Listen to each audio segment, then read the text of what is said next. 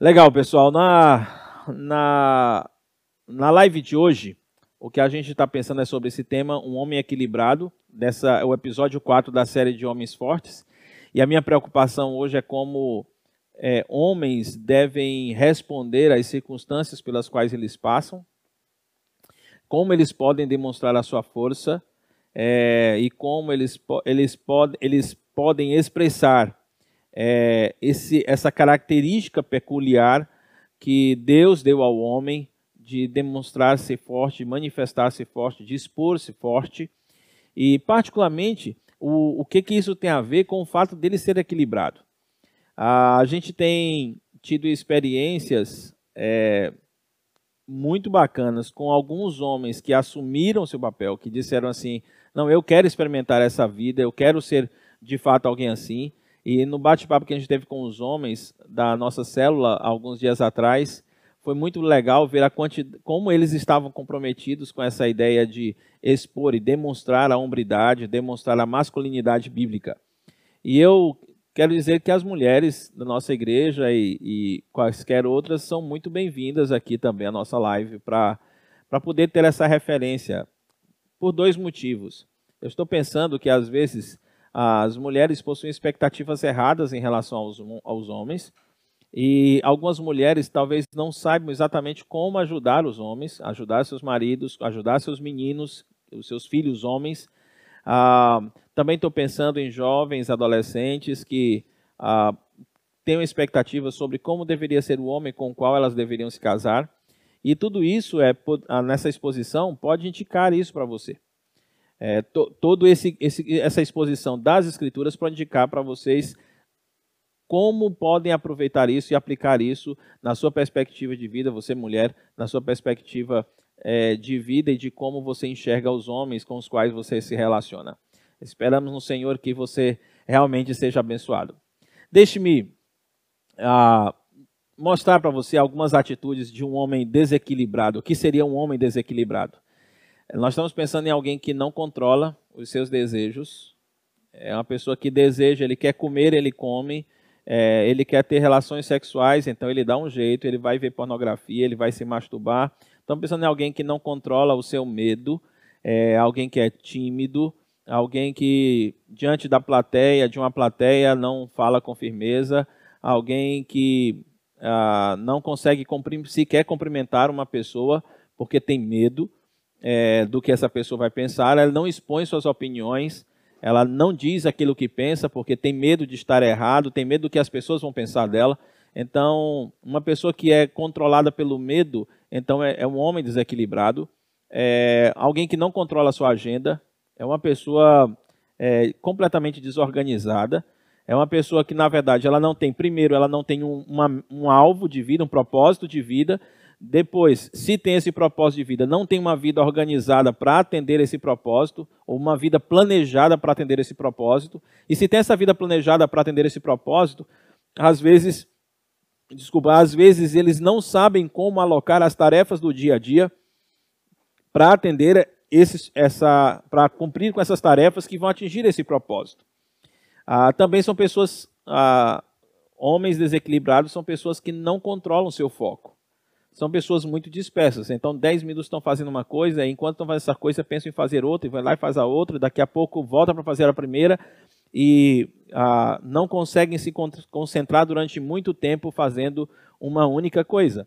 São pessoas, são homens que se magoam com facilidade, são hipersensíveis. Ah, uma crítica que é dada, então eles já ficam calados, eles já não querem comentar. Alguém não faz aquilo que ele quer, ele se oculta, ele se esconde, ou então ele fica com a cara fechada, ou então ele revida. Ah, de alguma forma ele tenta demonstrar que está magoado é, essa fragilidade, na verdade, é uma demonstração de equilíbrio, de desequilíbrio. E é contra essas coisas que as escrituras é, dizem que o Espírito de Deus trabalha em um homem. Quando um homem converse a Cristo Jesus, Deus tem o interesse de que ele controle seus desejos, controle a sua ira, controle o seu medo, controle sua agenda, controle o seu foco e, e, não se magoe com facilidade.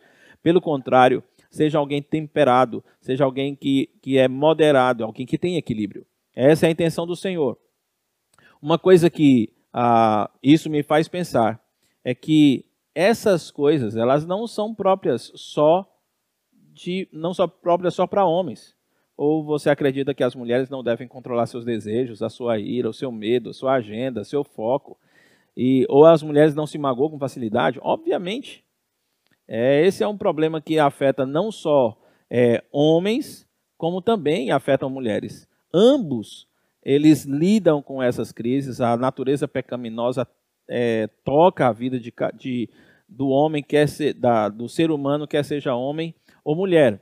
A questão, então, é se isso toca homem e mulher, por que, que a gente está falando isso para homem, como se fosse uma coisa, um problema meramente masculino? Nós estamos falando isso para homens porque ah, homens foram chamados para serem líderes. Agora você imagina que se se você tem um líder que não controla os seus desejos, se você tem um líder que é irado, se você tem um líder que é medroso, se você tem um líder que não controla a sua agenda, se você não tem um líder, se o seu líder não é focado, se o seu líder se magoa com certa facilidade, você pode compreender como isso vai comprometer a sua liderança. Você pode entender por que, que ele vai falhar é, nesse, nesse poder de influência. Aliás, a, provavelmente a principal característica de um, é, de um homem, de um líder, é, é ser alguém que consegue controlar aquilo que sente, controlar aquilo que faz. E a influência é, vai ser exaltada ou então ela vai ser lançada fora à medida que esse homem for ou não um homem equilibrado. Um homem equilibrado, na verdade, ele, ele influencia muito mais as pessoas que ele lidera. Então é possível, por exemplo, por exemplo você pode imaginar, é, você pode se perguntar, por que, que meu filho não me respeita? Por que, que os colegas do colégio não me respeitam? Por que, que as meninas não me respeitam? A pergunta é: você tem demonstrado ser uma pessoa equilibrada? Você é uma pessoa que controla seus desejos, sua ira, seu medo? Você tem uma agenda equilibrada ou controlada? Você tem foco controlado? Você se magoa com facilidade? É, se você se você de fato demonstra equilíbrio naquilo que faz, então é mais fácil para sua esposa respeitar você, seus filhos respeitarem você, seus colegas do, do, colégio respeitarem você, colegas do trabalho respeitarem você. É incrível o poder de influência que um homem equilibrado possui. E eu quero desafiar você, homem que está assistindo essa live agora você busque ser um homem equilibrado, para que também seja uma pessoa influente, influente, também para que seja um grande líder onde você estiver.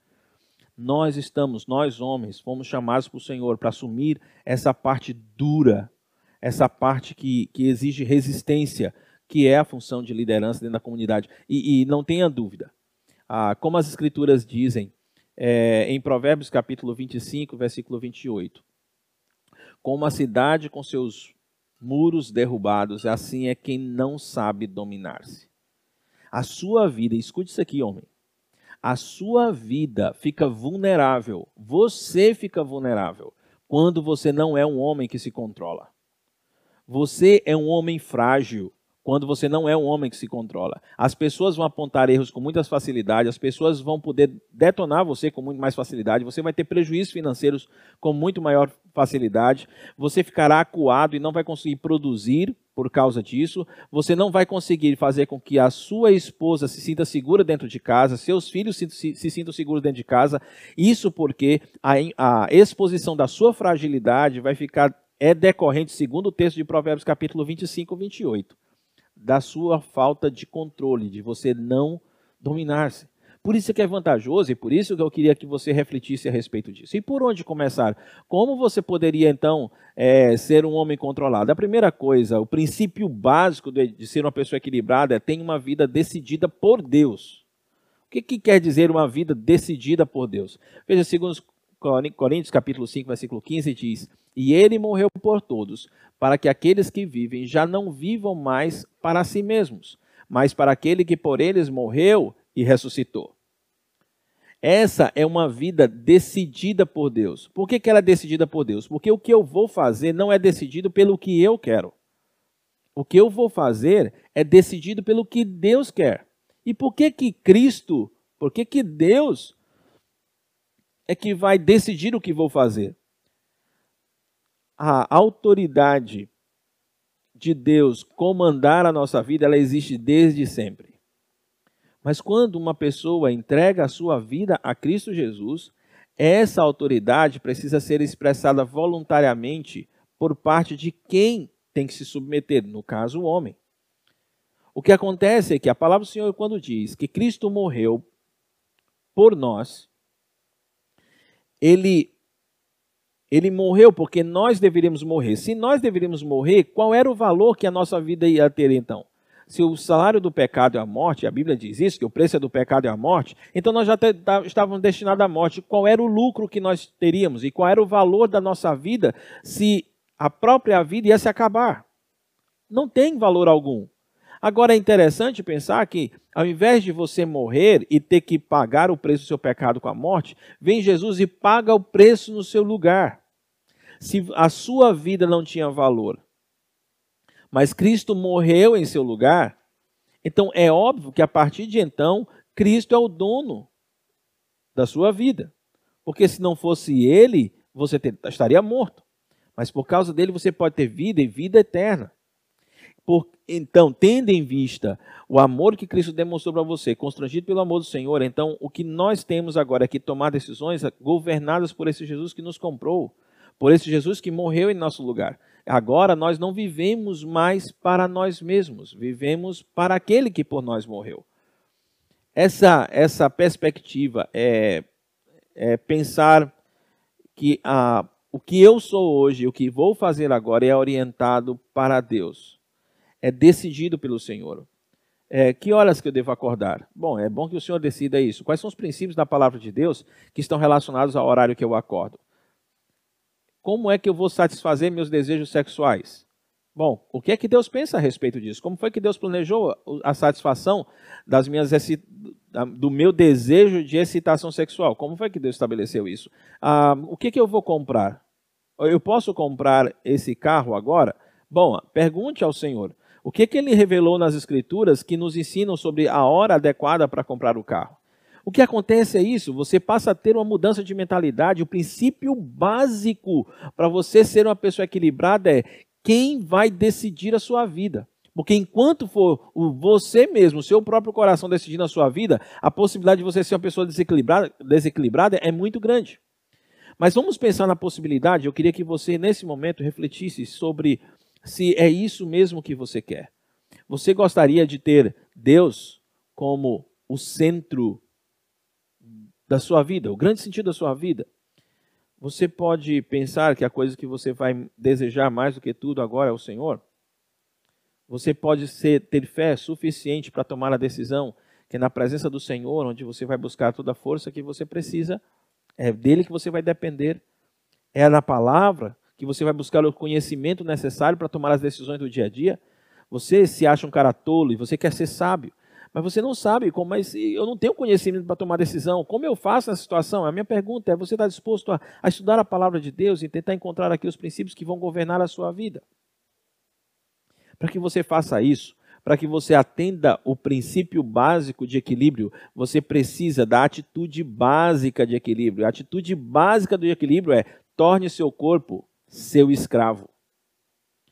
O que acontece é que, se a minha vida pertence ao Senhor e agora eu vivo para Ele, e eu tenho a responsabilidade de tomar a decisão sobre o que eu vou fazer, então esse corpo que eu tenho agora é o meu escravo. Ele não manda em mim. Eu nunca vou dizer assim, eu não consigo resistir. Eu não consegui resistir e fiquei trabalhando estressadamente todos os dias da semana, quase todas as horas do dia não tive tempo para minha família, não tive tempo para a atividade física, não tive tempo para estudar a palavra de Deus, não tive tempo para isso porque esgotei meu tempo só com o meu trabalho. Então a pergunta é: é a tua vontade que controla você? É o teu desejo que controla você? A palavra de Deus diz: não, olha, o princípio básico de controle é torne o seu corpo o seu escravo. Você diz para o seu corpo o que, é que ele vai fazer. Você tem condições para fazer isso. A palavra do Senhor lembra em 1 Coríntios 9, 27, o apóstolo Paulo dizendo: Eu esmurro o meu corpo e faço dele o meu, escra meu escravo. Você pode fazer isso, você pode viver a liberdade e a alegria de poder dizer: agora já não é mais meu corpo que manda em mim, agora eu mando nele. Às vezes o meu corpo quer ir para uma rede, ficar relaxando o tempo todo, mas eu sei que eu tenho uma responsabilidade agora. E eu digo para o meu corpo o que ele vai fazer. E eu vou lá, eu vou comer um cuscuz com leite e vou trabalhar. E eu vou. Ah, meu corpo está sentindo a vontade monstra de fazer sexo. Eu não aguento. Já estou com 15 anos sem fazer sexo. Eu tenho que dar um jeito, porque senão vai subir para a cabeça. Não vai subir para a cabeça, não. Você se controla. Você que manda no seu corpo. Se você disser não, o corpo não vai. Não se preocupa que não, não existe masturbação automática. Só vai ter se você for lá e fizer. Então, como é você quem decide, e agora você tem um colaborador com você, que é o Espírito Santo, então tome a decisão. Olhe para você mesmo, olhe para o seu corpo e diz: agora você não manda em mim, quem manda em você sou eu. Você é meu escravo. Dentro dessa perspectiva de pensar em, em você como seu escravo, com, o seu corpo como seu escravo, então a gente precisaria ir para uma academia.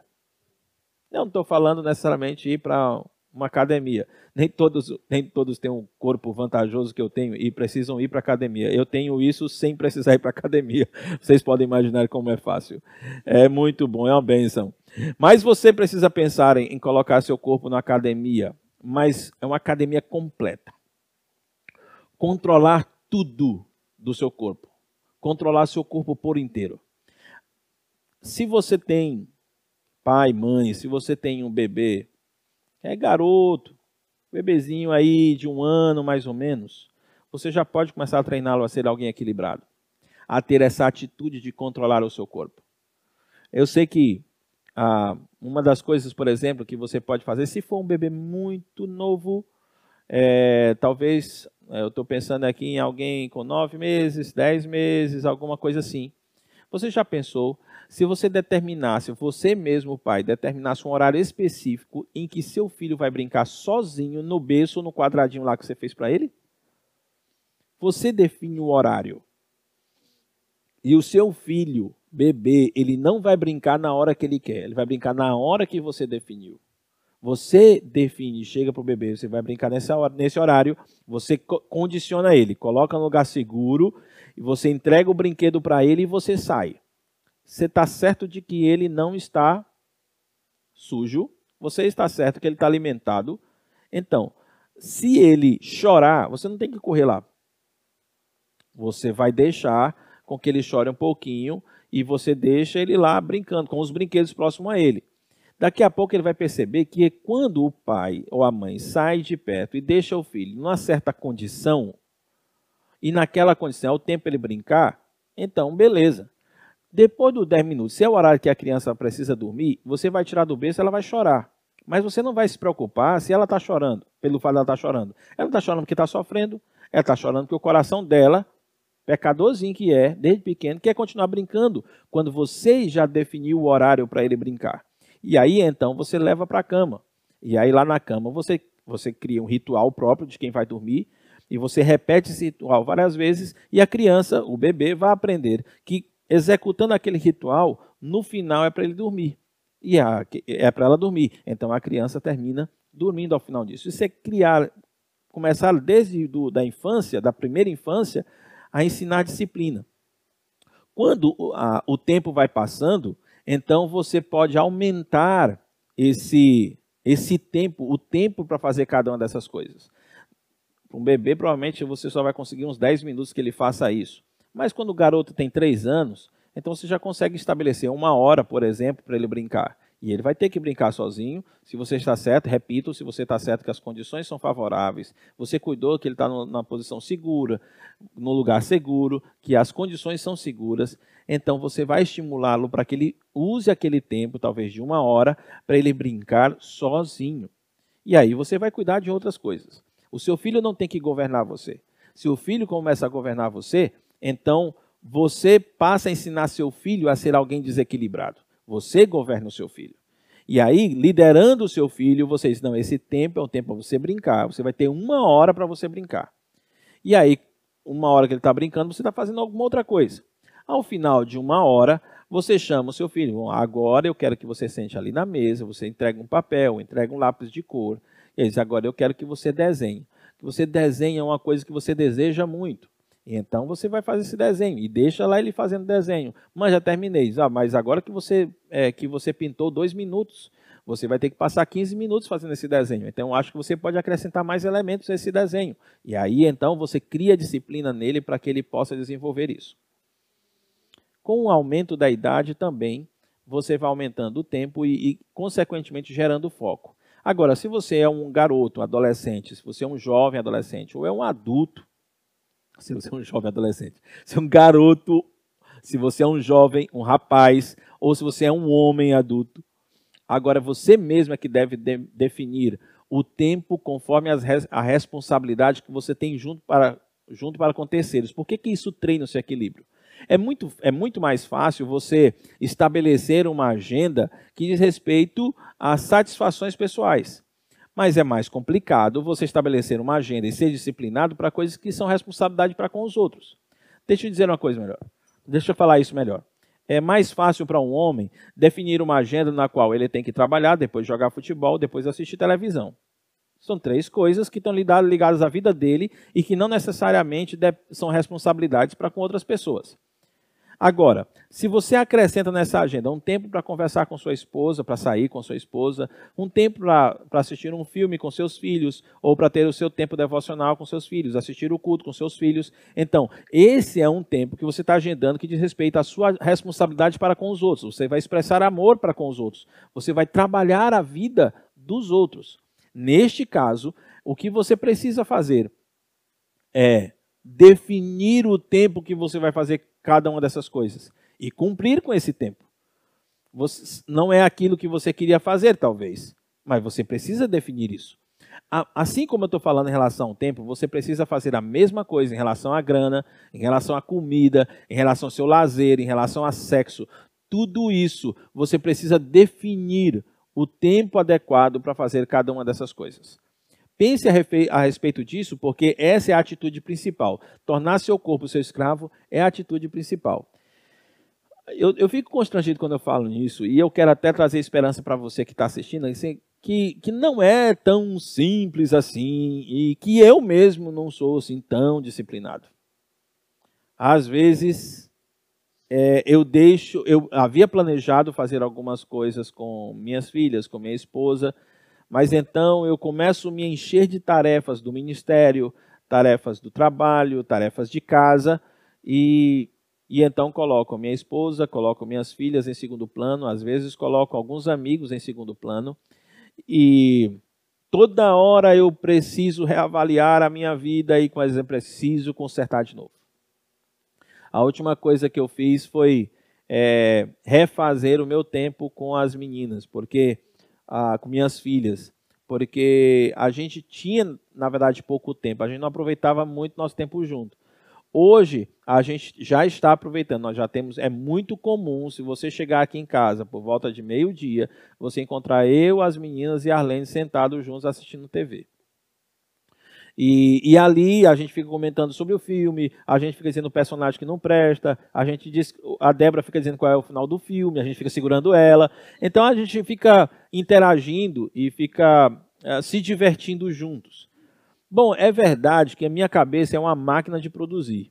E se dependesse de mim, depois do almoço eu ia cochilar 10 minutos e depois ia começar a trabalhar de novo. Era isso que eu ia fazer. Mas eu preciso ser um homem que domina o meu corpo e faço dele escravo. O ideal é que você descubra que essas coisas não são um peso. Deus colocou ela como bênção. Então, ao invés de colocar, pensar nessas coisas, ah, eu tenho um tempo, agora eu tenho um tempo com a minha, esposa, oh, eu queria assistir televisão. Não. O seu tempo com a esposa é um negócio precioso.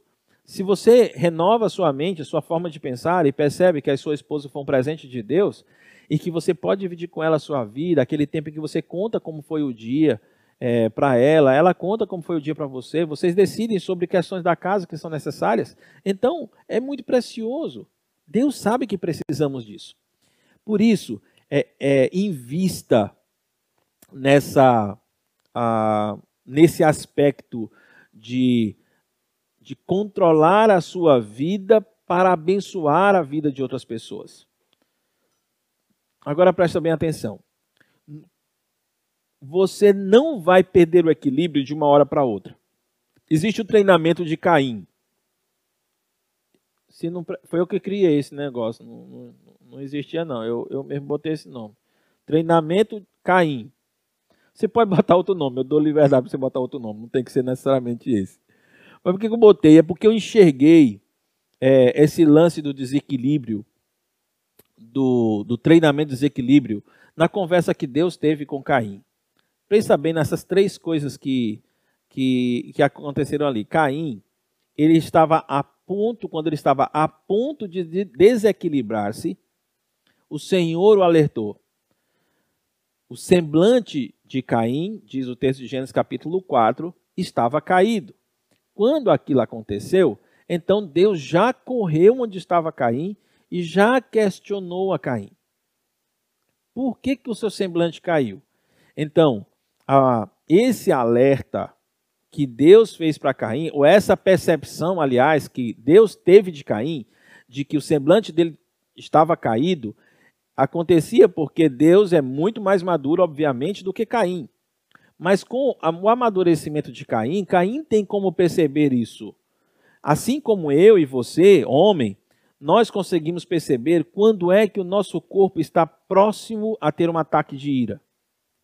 Quando é que o nosso corpo está próximo a uma circunstância em que ele está vulnerável e se magoa com muita facilidade, ou então percebe quando o, a administração do meu tempo está perdendo, eu estou perdendo a administração do meu tempo, o controle das minhas tarefas. Essas situações são perceptíveis.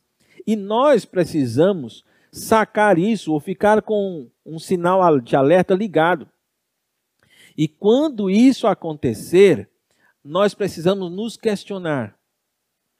Por que, que eu estou assim? Por que, que eu estou vulnerável? Por que, que agora me veio esse desejo doido de ter relação sexual? Por que, que eu estou com esse. Eu quero porque quero comprar esse negócio agora. Por que, que essa minha ânsia de comprar essa televisão que eu não planejei?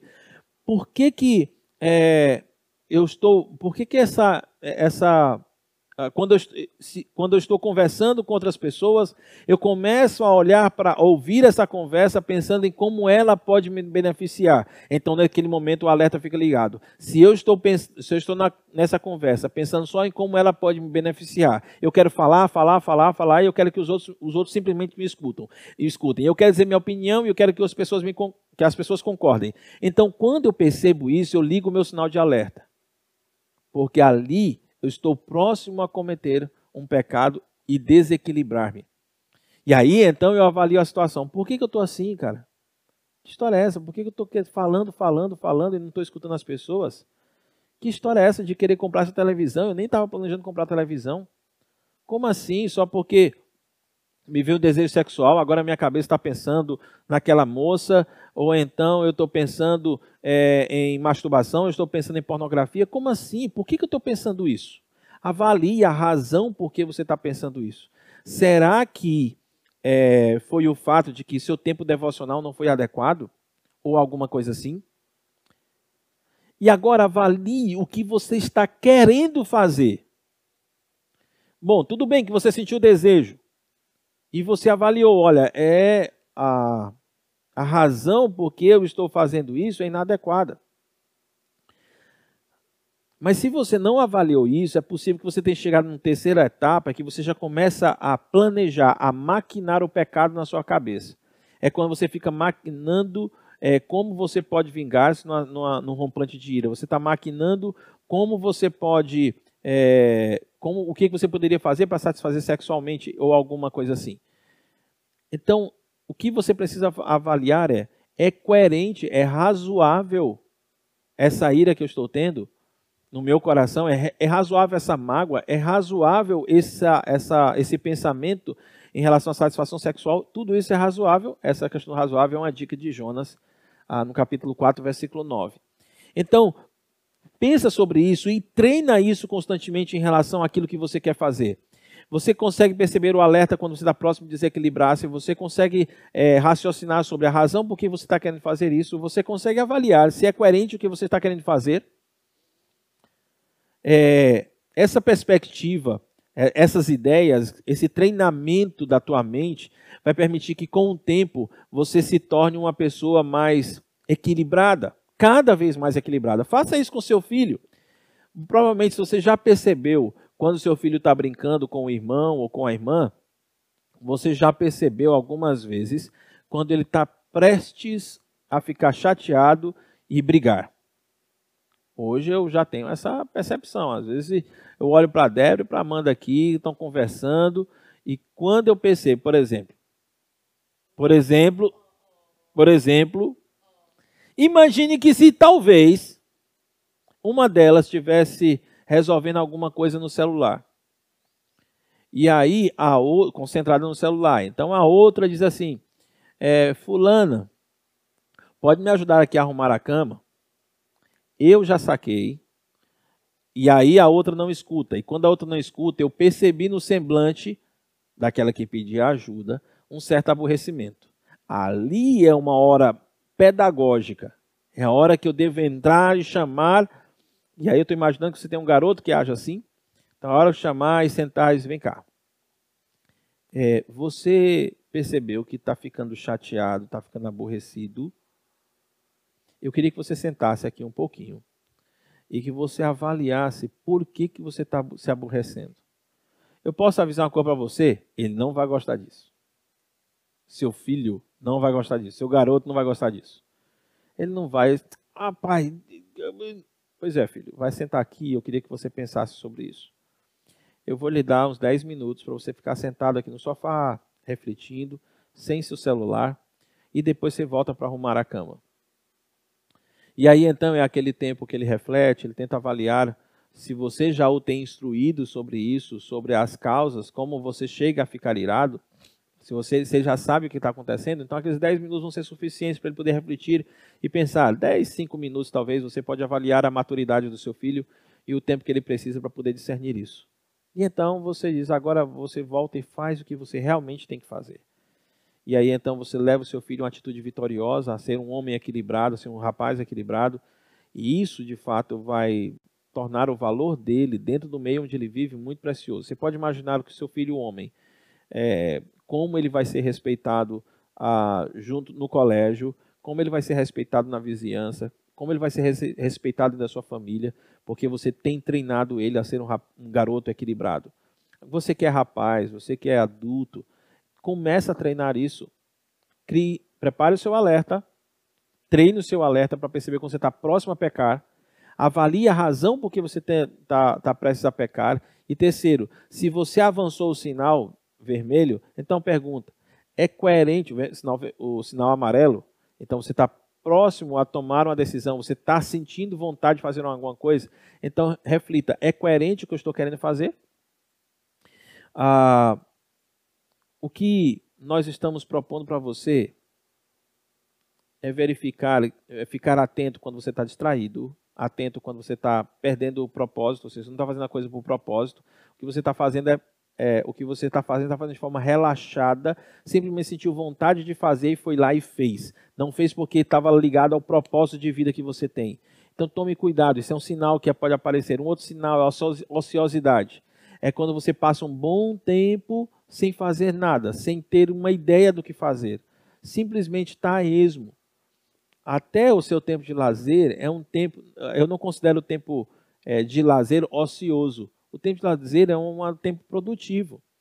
O tempo que às vezes você vai assistir televisão não é um tempo ocioso, é um tempo produtivo. Você está relaxando a sua mente para que ela tenha condições de produzir ainda mais. Ela é, na verdade, o que eu quero dizer não é nem que ela seja produtiva, é que ela é proposital, ela é intencional. Você tem um tempo de descanso intencional, um tempo de relaxamento intencional. Então você, homem, precisa se preocupar com isso, ficar atento a isso. Você está sentindo um forte desejo de fazer alguma coisa, você tem, percebe um ímpeto muito grande de fazer uma coisa, liga o sinal de alerta. Qual é o seu desejo, qual é a sua expectativa? É a próxima pergunta. E por fim, seus desejos e expectativas são justos e a resposta que você está preparando para ele é piedosa? Então, tendo essas perguntas em mente, você vai poder ser mostrar-se como um homem ah, muito mais equilibrado. Tudo bem, mas vai ter hora que não deu certo. Vai ter hora que você gritou com a sua esposa, vai ter hora que você gritou com suas filhas, vai ter hora que você ficou magoado com seu chefe, vai ter hora que você, infelizmente, é, você cometeu algum pecado de ordem sexual, vai ter hora que isso aconteceu. Vai ter hora que você caiu. E quando você cair, o que é que você deve fazer? Primeiro, treinando o garoto. A palavra de Deus diz que um homem de gênio difícil precisa de castigo. E talvez você tenha algum garoto assim que, digamos, é extremamente ativo, né? É aquele menino que minha avó chamava de danado. Imagine que você tem um menino assim dentro de casa. É, alguém vai dizer assim: meu filho é desse jeito porque esse é o jeitão dele mesmo. Ó, não tem o que fazer, não. Ele é, ele é assim, ele é agoniado e tudo isso. Olha, segundo o Provérbios, seu filho ele só continua sendo alguém agoniado porque ele foi uma primeira vez, ele teve liberdade para continuar fazendo o que ele estava fazendo a primeira vez. Se um filho, por exemplo, né, você tem, você está conversando na sala e você então previamente já ensinou seu filho, olha, quando eu estiver conversando na sala com algum outro adulto, você não pode passar correndo. Se você for passar na nossa frente, você tem que passar, pedir licença para passar, eu vou dar licença para você e então você passa. É assim que vai funcionar. Entendeu, garoto? E ele vai ter que dizer entendeu, ele vai ter que ter compreendido o que você disse. Então, eventualmente, e ele está empolgado porque ele quer terminou de fazer a tarefa, vai brincar de bicicleta, e a bicicleta está lá fora, está lá na frente, lá na garagem. E você na sala de, na sala de estar com, com outros adultos. Tal é a empolgação desse menino, que esse menino passa correndo. De flash na sua frente. Existem duas atitudes que você pode ter nessa hora. Veja só, não estou dizendo que seu filho é rebelde.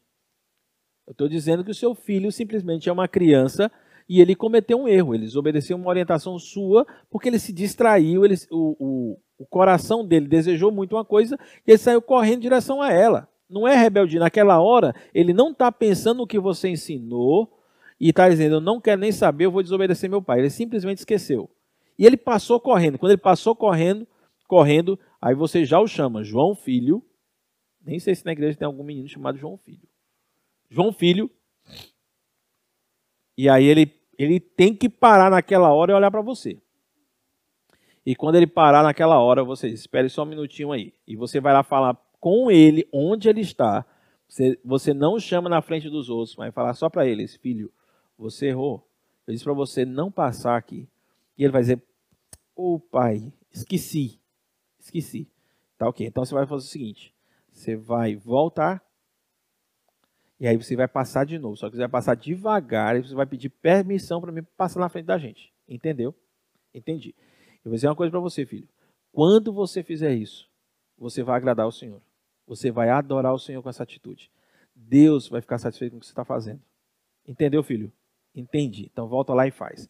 Aí o filho vai lá, passa na frente, na, chega perto de vocês e diz: Com licença, eu posso passar? Eu sei, filho, claro, pode passar. E aí ele passa. Uma outra vez aconteceu, você estava conversando com o pessoal na sala, de repente o The Flash passou no meio do pessoal. E aí você diz, João Filho, ele já bate a mão na testa e diz, vacilei.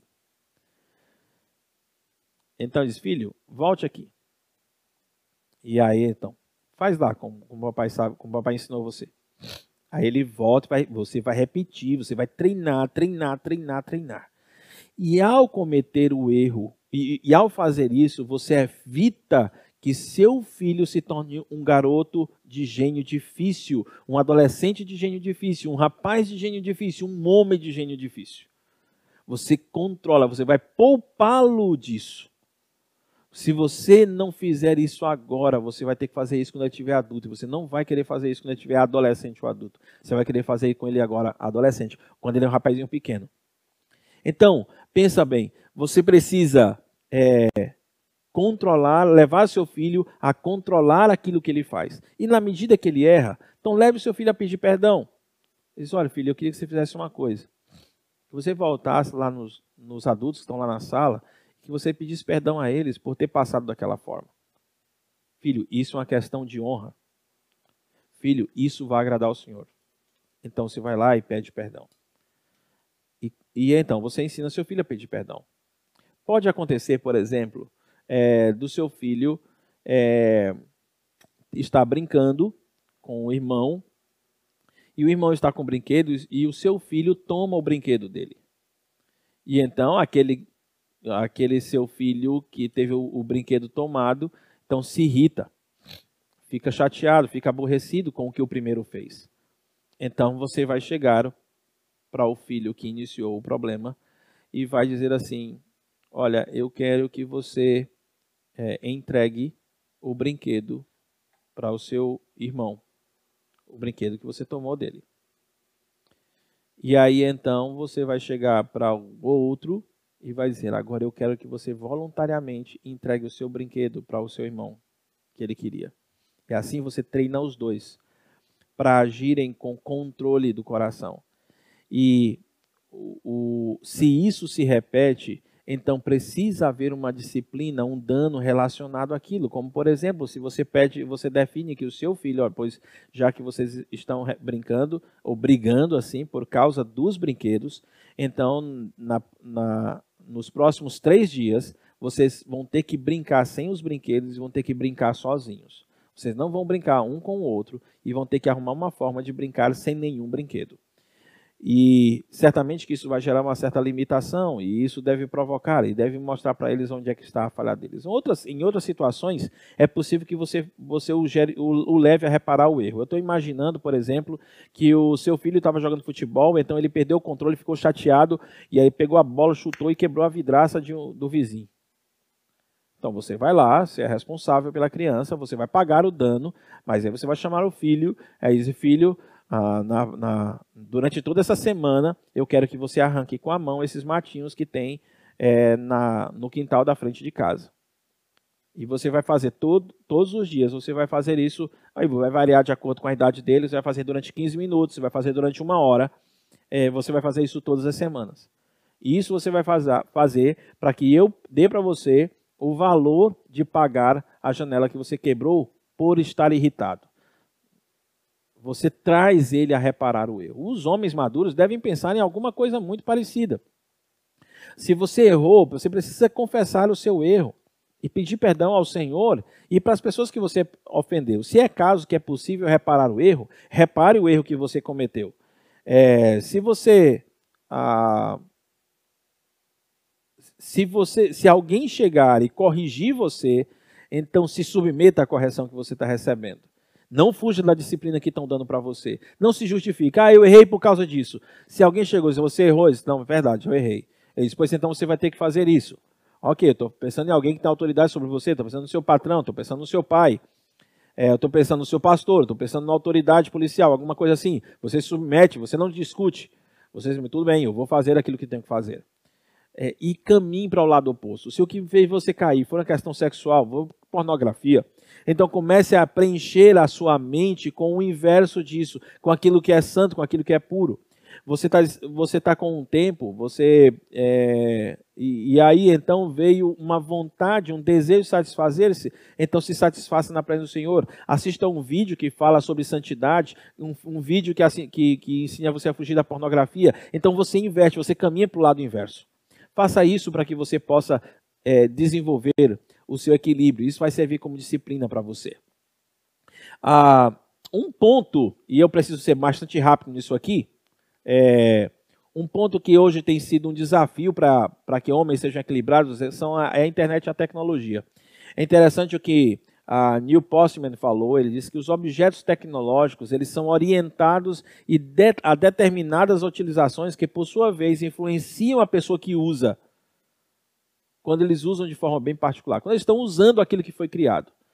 Então, os objetos tecnológicos, eles são orientados para certas, para determinadas utilizações. É mais ou menos assim o que ele está querendo dizer. Olha, quando você pensa no computador, você está pensando hoje no computador. O computador hoje é feito para trabalhar de forma multitarefa. O que é multitarefa? Ele faz várias coisas ao mesmo tempo. Então, nesse momento que eu estou transmitindo esse, é, é, esse, essa live, o que está acontecendo? O meu computador, ele está com, com, a projeção de um slide, ele está com um programa de transmissão, ele está controlando uma webcam, ele está controlando uma interface. É, eu estou dando uma aula de, de live. Uma interface de áudio, ele tá, o meu computador está controlando o áudio, o vídeo, ele está controlando tudo isso, ele está enviando isso para você. É, são várias tarefas que está fazendo ao mesmo tempo. O computador é feito para isso. A questão é que quem o usa termina absorvendo esse tipo de comportamento. E daqui a pouco o seu cérebro começa a querer pensar em várias coisas ao mesmo tempo. O problema é que o seu cérebro não tem a capacidade de um computador. E é aí que você se arrebenta. Porque você começa a criar esse tipo de expectativa, criar esse tipo de comportamento, ou adaptar seu, seu cérebro para isso. Um, uma outra, é, um outro trabalho feito por Gary Small, é, é, no livro dele, ele diz que um ambiente multitarefa acelera, tem a capacidade de acelerar, acelerar o aprendizado. Ou seja, você começa a consumir conhecimento muito mais rápido. Você quer consumir conhecimento mais rápido. Então você fica passando de janelas para janelas no computador com uma velocidade muito grande que, que você não conseguiria fazer antigamente com os livros. A velocidade com que você passa de um material para outro no computador ou mesmo no celular, é muito maior com a velocidade que você passa, por exemplo, para quando você estava estudando um livro de matemática para passar para um livro de português. Você tinha que tirar o livro da sua frente, fechar, depois abre o outro livro, procura a página onde você vai estudar. Era assim que funcionava. O seu cérebro tinha tempo para digerir, isso. Hoje ele está sobrecarregado com a tecnologia, segundo Gary Small. E o, o fato é que esse, esse tipo de a, esse, essa forma de você lidar com o conhecimento, com a informação, pode condicionar você a desenvolver certas deficiências. Que tipo de deficiência? Por exemplo, memória de longo prazo. Como o computador ele fica toda hora alterando informações na sua frente, então você vai pegando superficialmente aquelas informações e você não dá tempo que ela consolide sua memória. Você lembra dela por pouco tempo e daqui a pouco você esquece. Você não consegue guardar, é impossível você guardar aquele monte de informação. E o seu cérebro faz isso para proteger você. O que, que você tem que fazer para não se tornar um idiota? Essa expressão, na verdade, é, é de uma revista canadense que fala sobre que tem um artigo lá chamado de idiotização é, infantil, onde ela defende a ideia de que adultos hoje estão com um cérebro de criança, possuem um cérebro de criança são, na verdade, pessoas que pensam ter muito conhecimento, mas têm pouco, porque a maior, uma boa parte do conhecimento que eles usam não estão no cérebro, não estão na memória. Estão, na verdade, no computador, está no celular, em alguma coisa assim. Então, eles estão se tornando, isso é um processo de idiotização, é assim que pensam eles. O que, que você precisa fazer? Assim como qualquer coisa que está ligada a equilíbrio, você precisa estabelecer limite. Já pensou se você é, pudesse definir qual é o horário que você vai dedicar-se a olhar as mensagens no WhatsApp? Lembro, é, eu li que uma escola nos Estados Unidos, é, uma faculdade, na verdade, nos Estados Unidos, que ela de uma a, de influência de a, influenciada por educação clássica cristã, ela estabeleceu, a, os alunos, na verdade, resolveram é, exercer, é, experimentar, passar uma semana com é, um e-jejum chamado, né? E-hífen jejum, ou em inglês e-fast. E foi uma semana sem usar tecnologia nenhuma. Eles não usaram televisão, eles não usaram computador, eles não usaram celular durante uma semana. A, a, a, os testemunhos que foram dados depois foram impressionantes sobre aumento da capacidade de, de, de absorção de conhecimento, é, menos estresse, menos irritação e pessoas que ah, tiveram mais tempo para buscar ao Senhor e melhoraram relacionamentos entre amigos ah, eles quiseram sair de casa, como eles não tinham, eh, não usavam tecnologia, então eles tomaram a decisão que iam ficar saindo de casa, iam na casa uns dos outros para bater papo, para conversar. Fizeram isso dentro da própria turma. Eles puderam desenvolver e crescer muito a respeito disso. Bom, eu não estou dizendo que você vai passar uma semana sem olhar o seu celular, mas eu estou pensando que você vai definir um limite para estar online e um limite para ficar e um tempo para ficar offline. Busca o equilíbrio disso. Agora pensa mais ah, um outro, numa outra área o que, que eu queria que você pensasse rapidinho. Não vou demorar sobre isso porque o Judas já falou sobre esse assunto. Mas quanto à prostituição, pornografia e afins, como você desenvolver uma vida equilibrada? A primeira coisa, pense, entenda que sentir necessidade de excitação sexual é natural. É, você vai sentir à medida que você tiver um bom tempo sem ter, sem ter excitação sexual. Então, assim como você passa, você passar um dia, ou 18 horas, ou 12 horas sem comer, você vai sentir fome.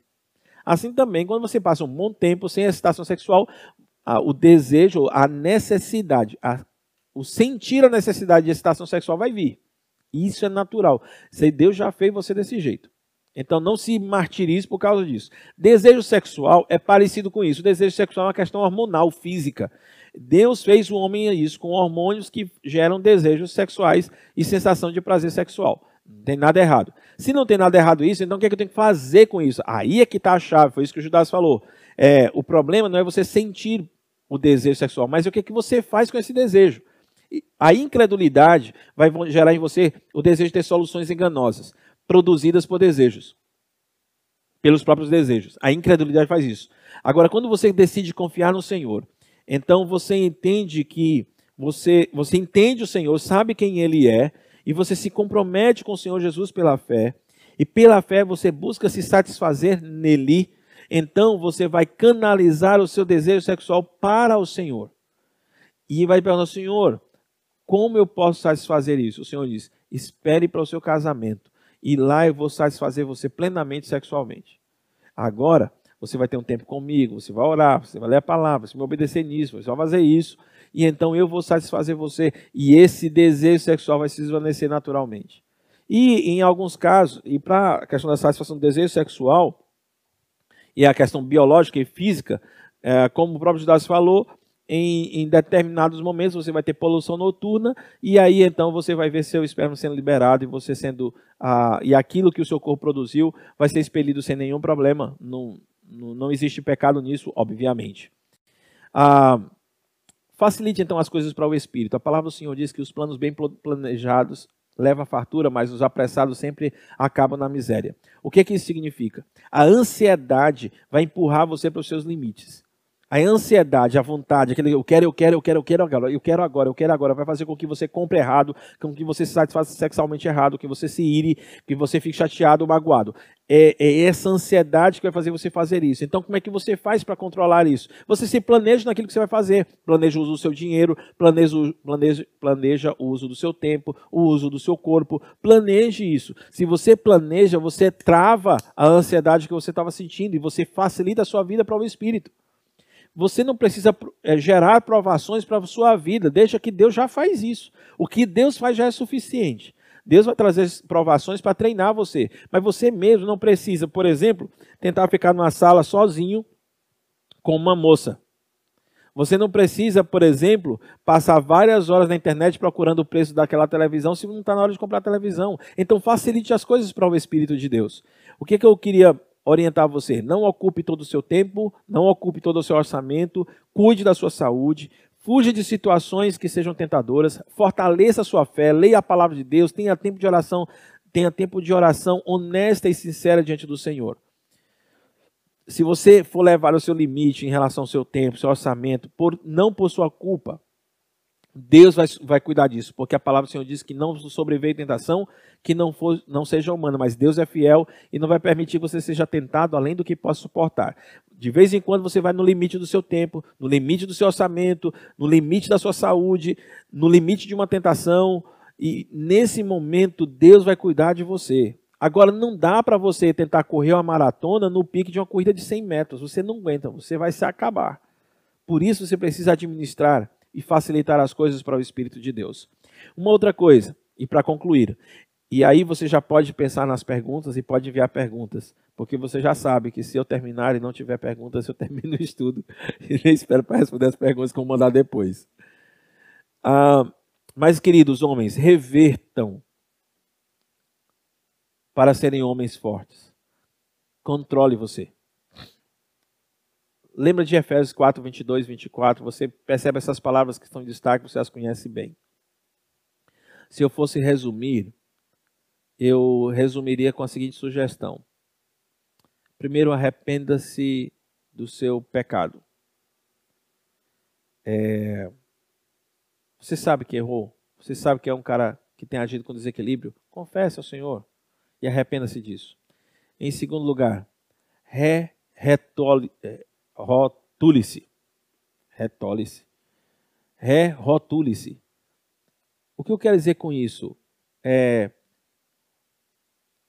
aquelas, aqueles problemas que você chamou de falhas, de fraquezas, é, de, é, sei lá, cai, quedas, chame de pecado e chame ele pelo nome.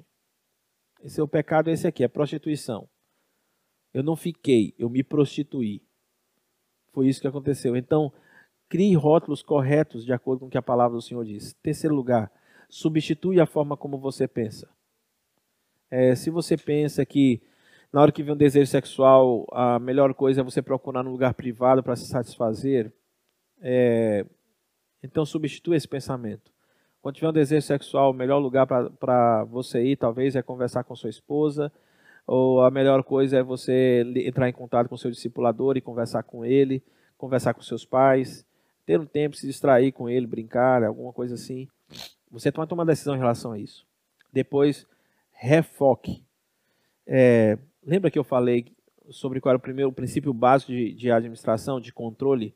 É, é que Deus comprou a sua vida, então você vai viver decidindo o que Ele decidir por você. E certamente Deus vai abençoar a sua vida. A minha esperança é que esses princípios tenham abençoado você e que você possa guardá-los. Se precisar, é, você reveja é, esses princípios novamente. Temos é, algumas perguntas é, que já foram lançadas aí. A Arlene está me ajudando é, com essas, é, me passando essas perguntas e você pode ir passando para ela ou pelo telefone 999 16 32 a gente vai passando e respondendo. É uma pergunta de um novo convertido. Pastor, como faço para vencer a minha vontade, o medo, porque às vezes é muito difícil lidar com as dificuldades, com as dificuldades, ser líder no lar e permanecer forte. Muito boa pergunta. Eu espero que esse irmãozinho possa crescer cada vez mais na fé e um dia se torne um pastor, que é uma bênção na minha vida. É... A palavra, a, a ideia de ser forte, ela está muito mais ligada a, ao que você faz com Deus do que ao que você faz contra o pecado. Em Efésios, no capítulo 6, ah, no versículo 10, diz o seguinte: Finalmente, fortaleçam-se no Senhor e no seu forte poder. Deixa eu te ajudar a fazer uma sinalização. Se você percebe é, que você que você está com vontade de fazer uma coisa que é inadequada e que aquela vontade, aquele desejo, na verdade, está sendo muito forte. Se você percebe que você está com medo de não dar conta de uma certa situação, é, se você está com medo de não conseguir lidar com as dificuldades, é, de ser um líder no lar, então é, acredite, antes de lidar com essas coisas, você está lutando contra a incredulidade. Porque você se acostumou a resolver as coisas sozinho, sem Deus. Você se acostumou a enfrentar seus problemas sem Deus, a tomar as suas decisões sem Deus, a liderar a sua casa sem Deus. Você fazer isso sozinho, usando a sua própria capacidade. Agora, honestamente, nem todo mundo tem todas as respostas. A Bíblia tem todas as respostas, mas nem todo mundo tem todas as respostas. Aliás, provavelmente ninguém tem todas as respostas. E o que acontece é que, eu digo ninguém porque, mesmo pensando em alguém que conheça as Escrituras, ele ainda precisa estudar ainda mais as Escrituras. E naquela hora, você, de qualquer forma, você tem que tomar uma decisão. E se eu estou certo de que eu nunca parei de estudar, eu estou tentando conhecer cada vez mais a palavra do Senhor, para que minhas respostas e a maneira como eu lido com os desafios, com os problemas, sejam cada vez melhores, Deus sabe muito bem que eu não atingi a perfeição. Eu estou no meio do caminho. Mas todos os dias eu estou buscando o Senhor e me fortalecendo nele e na força do seu poder. Todos os dias eu aprendo alguma coisa nova das Escrituras e todos os dias eu oro e converso com o Senhor e lanço sobre Ele as minhas inquietações. Uma vida de fé faz isso. E, obviamente, é muito mais fácil para ele tomar a decisão de encarar os seus medos, de encarar a liderança de um lar, de encarar as dificuldades próprias de fazer isso e até de vencer os seus desejos. Agora, se você tem essa dificuldade, talvez a minha pergunta, minha pergunta é: como está seu exercício de fortalecer-se no Senhor? Como é que está sua academia espiritual? Você tem se fortalecido no Senhor? Então, me parece que ah, o desafio que, que, que se está tendo é esse. Ah, uma outra pergunta é: existe um tempo determinado para poder aprender a ser disciplinado ou é mais fácil em algumas tarefas, em outras não? É, então, a disciplina, ela não é algo ligado a uma, uma necessidade em específico. A disciplina é um princípio geral que abarca tudo que você faz. Quando você decide ser disciplinado, você consegue atingir todas as áreas da sua vida. Qual é o problema que de uma pessoa que é desequilibrada ou uma pessoa que é indisciplinada? O problema é que ele está acostumado a fazer aquilo que ele sente vontade de fazer naquela hora, sem planejamento. Ele não gosta da, do exercício de ter que seguir um planejamento. Esse é um problema.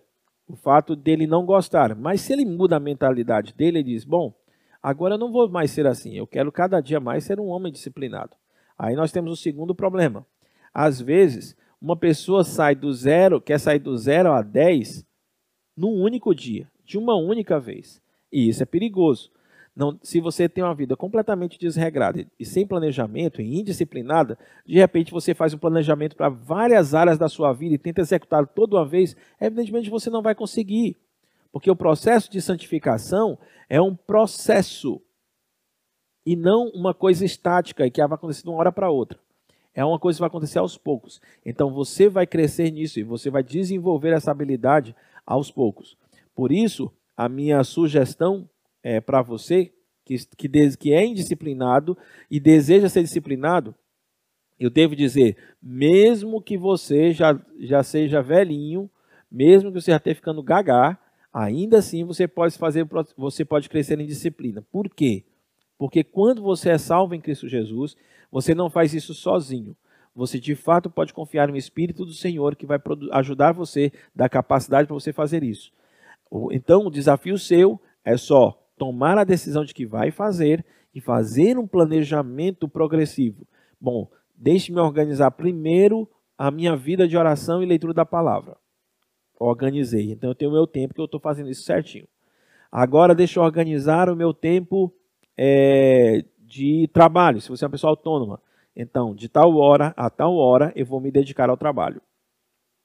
E ali você então está administrando seu tempo e colocando as tarefas no seu devido lugar.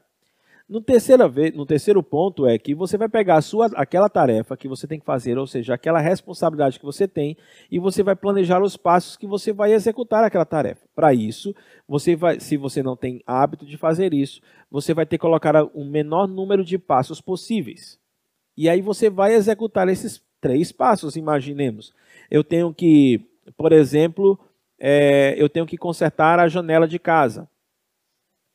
Então, para consertar a janela de casa, eu tenho três passos. O primeiro, eu preciso fazer a compra do material que eu preciso. Eu preciso entrar em contato com o cara que vai consertar e eu preciso é, eu preciso juntar o dinheiro para fazer isso. Então, são três coisas que eu preciso fazer. Eu vou seguir esses passos. Talvez eu vá colocar na agenda, talvez eu vou pregar no guarda-roupa as coisas que eu tenho que fazer. E eu vou seguindo. Cada vez que eu fizer, já fiz isso, já fiz isso, já fiz isso. Vou marcando, eu vou fazendo.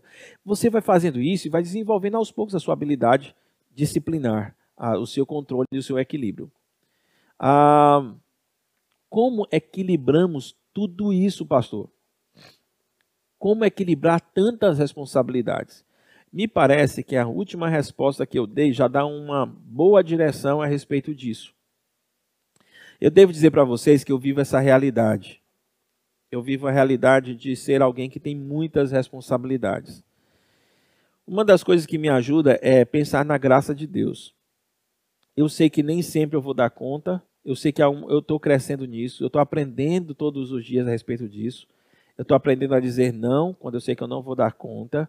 Eu aprendo a, que às vezes eu vou errar e eu vou ter que pedir perdão quando eu errar.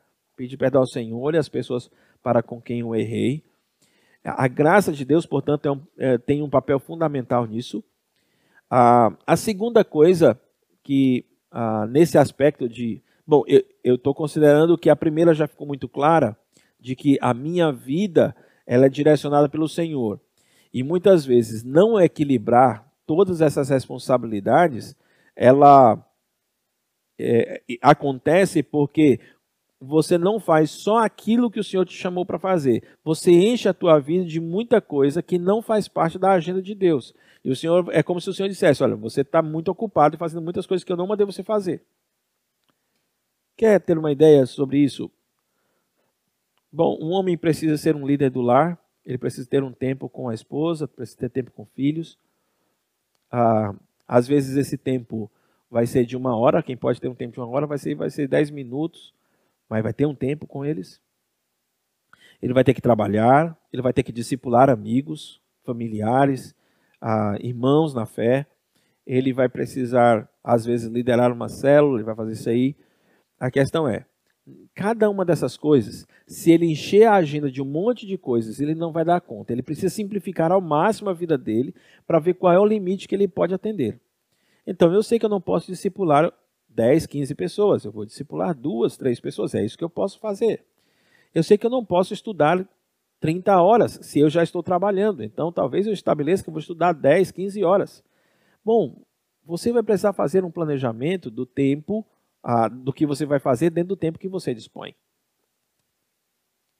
Ah, há uma outra pergunta é, quando sabemos em quais ocasiões podemos aplicar algum tipo de disciplina ao filho. Exemplo: nessa situação usarei a vara, nessa usarei castigo, nessa só uma conversa. Ah, bom, há, há, duas, há duas coisas que precisam ser consideradas em relação à educação de filhos. Em especial, estou pensando em alguém que está disciplinando um garoto mas obviamente muito do que eu vou dizer é aplicável também a uma garota, a uma menina. É, e depois, ah, eu acho que o Judas tem alguma coisa gravada a respeito de educação de filhos, e, e você pode ver também, procurar essa aí no, no canal do, da, da igreja, esse estudo dele. Mas, o que eu posso adiantar são essas duas coisas. Primeiro, existe uma sequência: ensino, repreensão, correção. É, você deveria é, seguir essa sequência eu recomendaria que você seguisse essa sequência. Uh, primeiro, você gaste tempo ensinando seu filho, invista em ensinar seu filho como ele deve agir. Aproveita as ocasiões em que você percebe o sinal de alerta que ele está próximo a pecar, para chamá-lo para conversar com ele e ensinar como é que funciona esse, esse lance de tentação e uh, tentação e execução do pecado. Você instrui. Se por acaso ele comete um erro, apesar de você ter instruído, é hora de repreendê-lo. Esse é o tempo da conversa. É quando você chama e diz: Olha, ensinei isso, você fez assim, e você fez está errado.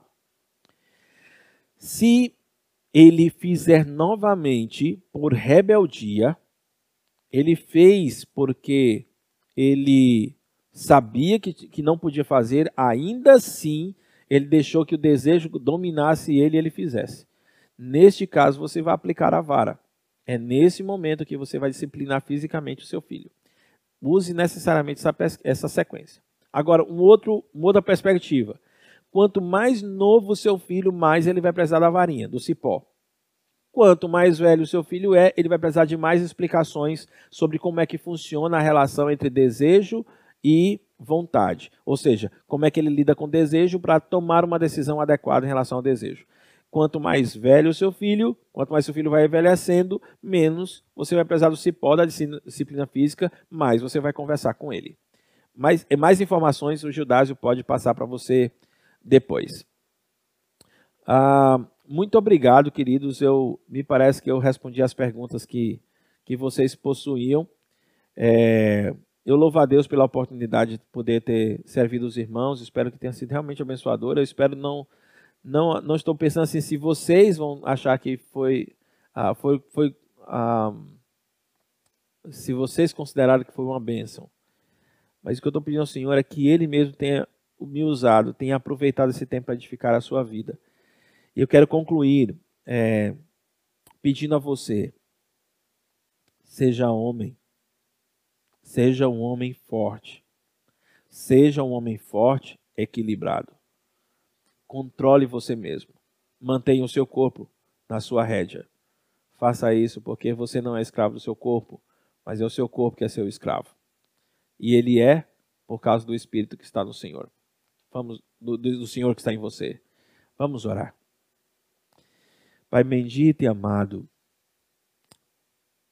eu louvo ao Senhor, meu Pai, porque de forma muito preciosa houve um dia que o Senhor me salvou. E eu não tenho medo, a Deus, não tenho mais medo da posição que o Senhor me colocou como homem. Eu sei que hoje eu tenho que liderar a minha família, eu tenho que liderar uma igreja, eu tenho que liderar equipes, eu tenho que tomar decisões, algumas difíceis, nem todas corretas. Às vezes eu falho, mas eu louvo o Senhor por tua graça, que tem me ajudado quando eu tenho que sofrer as consequências dos meus erros, tem me sustentado quando eu tenho que corrigir ou suportar a, as falhas das minhas decisões. Assim, existem uma, uma série de homens que estão ouvindo nesse momento dessa transmissão e que provavelmente estão querendo agora que o Senhor os fortaleça. Os fortaleça com o teu poder. Então, ó Deus, que eles sejam homens cujas decisões venham ser controladas pelo Senhor, pelo Espírito do Senhor. Que eles decidam fazer o que eles têm que fazer. Que amanhã, ó Deus, que eles possam começar planejando o seu dia. Talvez hoje, antes de dormir, eles planejem como vai ser o dia deles amanhã. Pensando em uma forma de viver esse dia segundo o teu querer e satisfazendo o Senhor. Desejo muito a Deus que nossa liderança, nossos homens, sejam homens prontos a liderar e, e agir em todo o tempo com equilíbrio. Abençoa os garotos, ó Deus, que eles aprendam a controlar os seus impulsos. Ajudem os rapazes para que façam o mesmo. Para que os homens, ó Deus, sejam exemplos para esses rapazes e para esses garotos. Minha oração é em nome do teu filho Jesus. Amém. Amém. Um grande abraço, queridos. A gente se vê.